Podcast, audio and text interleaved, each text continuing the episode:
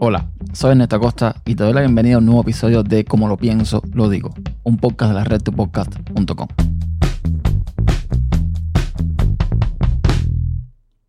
Como el título indica, he vuelto a Facebook y lo he hecho por una cuestión bastante particular, de las que le comentaré más adelante. Yo decidí hace unos meses, pues, digamos que cancelar la cuenta. No eliminarla, sino cancelarla, ponerla ahí en stand-by. Supuestamente, cuando tú haces esto, las personas no te encuentran, no te ven, desapareces de Facebook. Y lo había hecho porque hasta ese momento el uso que yo le estaba dando a la red social era bastante común, pero no me aportaba absolutamente nada. Es decir, eh, solo compartía artículos, memes, ponía alguna que otra foto, pero fotos, mm, digamos, no comprometedoras. Y bueno, normal, lo típico que se usa Facebook sin, sin más allá ni más acá. Entonces me di cuenta que no me aportaba nada. Y sobre todo con el tema del bombardeo político de las elecciones en Estados Unidos, pues se me estaba haciendo bastante insoportable. Así que decidí cancelarla. Pero hace unos días pasó algo interesante. Yo estoy inmiscuido en un proyecto llamado CubaPod, que es la plataforma cubana de podcasting. Y estos días, pues conocí que una actriz cubana llamada Claudia Valdés, que yo admiro mucho, pues decidió hacer un podcast.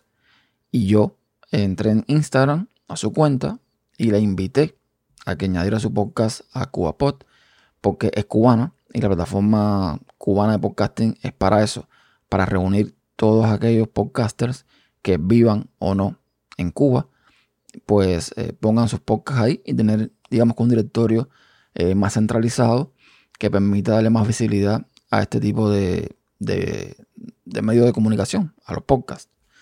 Entonces, ella aceptó y le encantó el proyecto, le encantó la idea. Hemos estado eh, conversando, hemos estado haciendo cosas juntos y un paso lleva al otro.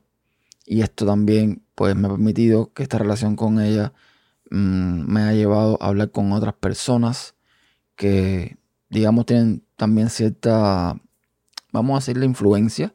Son personas conocidas y creo que vienen cosas interesantes para CubaPod.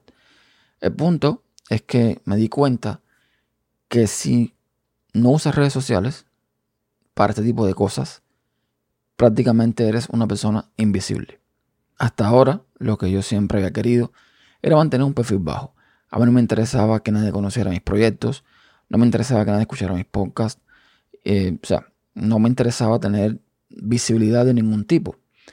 Pero he decidido que, bueno, es tiempo de cambiar eso, es tiempo de, llegar a la gente, es tiempo de quizás incluso pues sacarle algún provecho, vamos a llamarle profesional, a esta a, estos hobbies que tengo.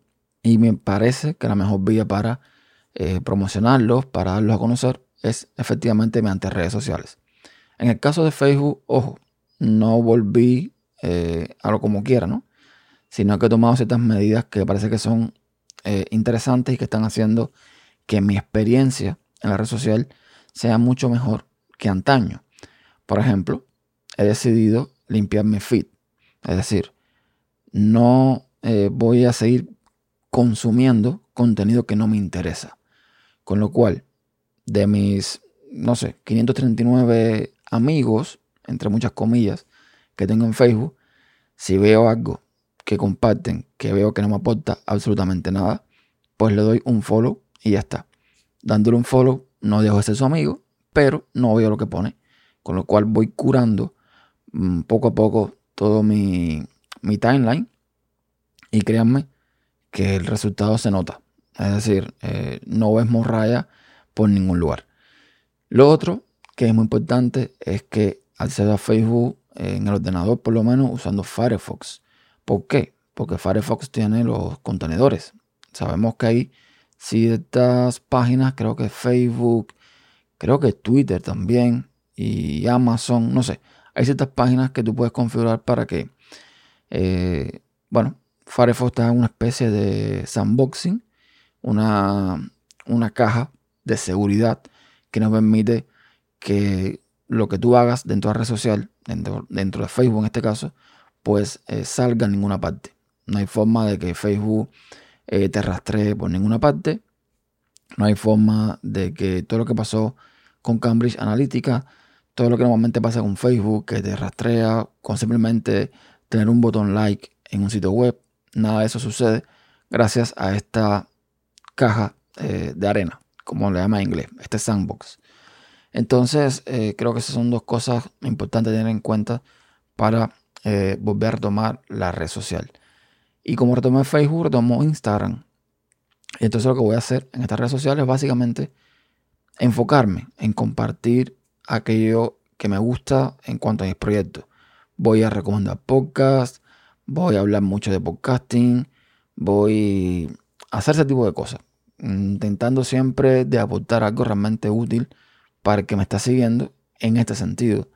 Evidentemente habrá un momento en que comparta cosas de opinión personal, eh, pero bueno, creo que va a ser lo mínimo. Voy a intentar utilizar estas cuentas como si fuese un uso más bien eh, profesional.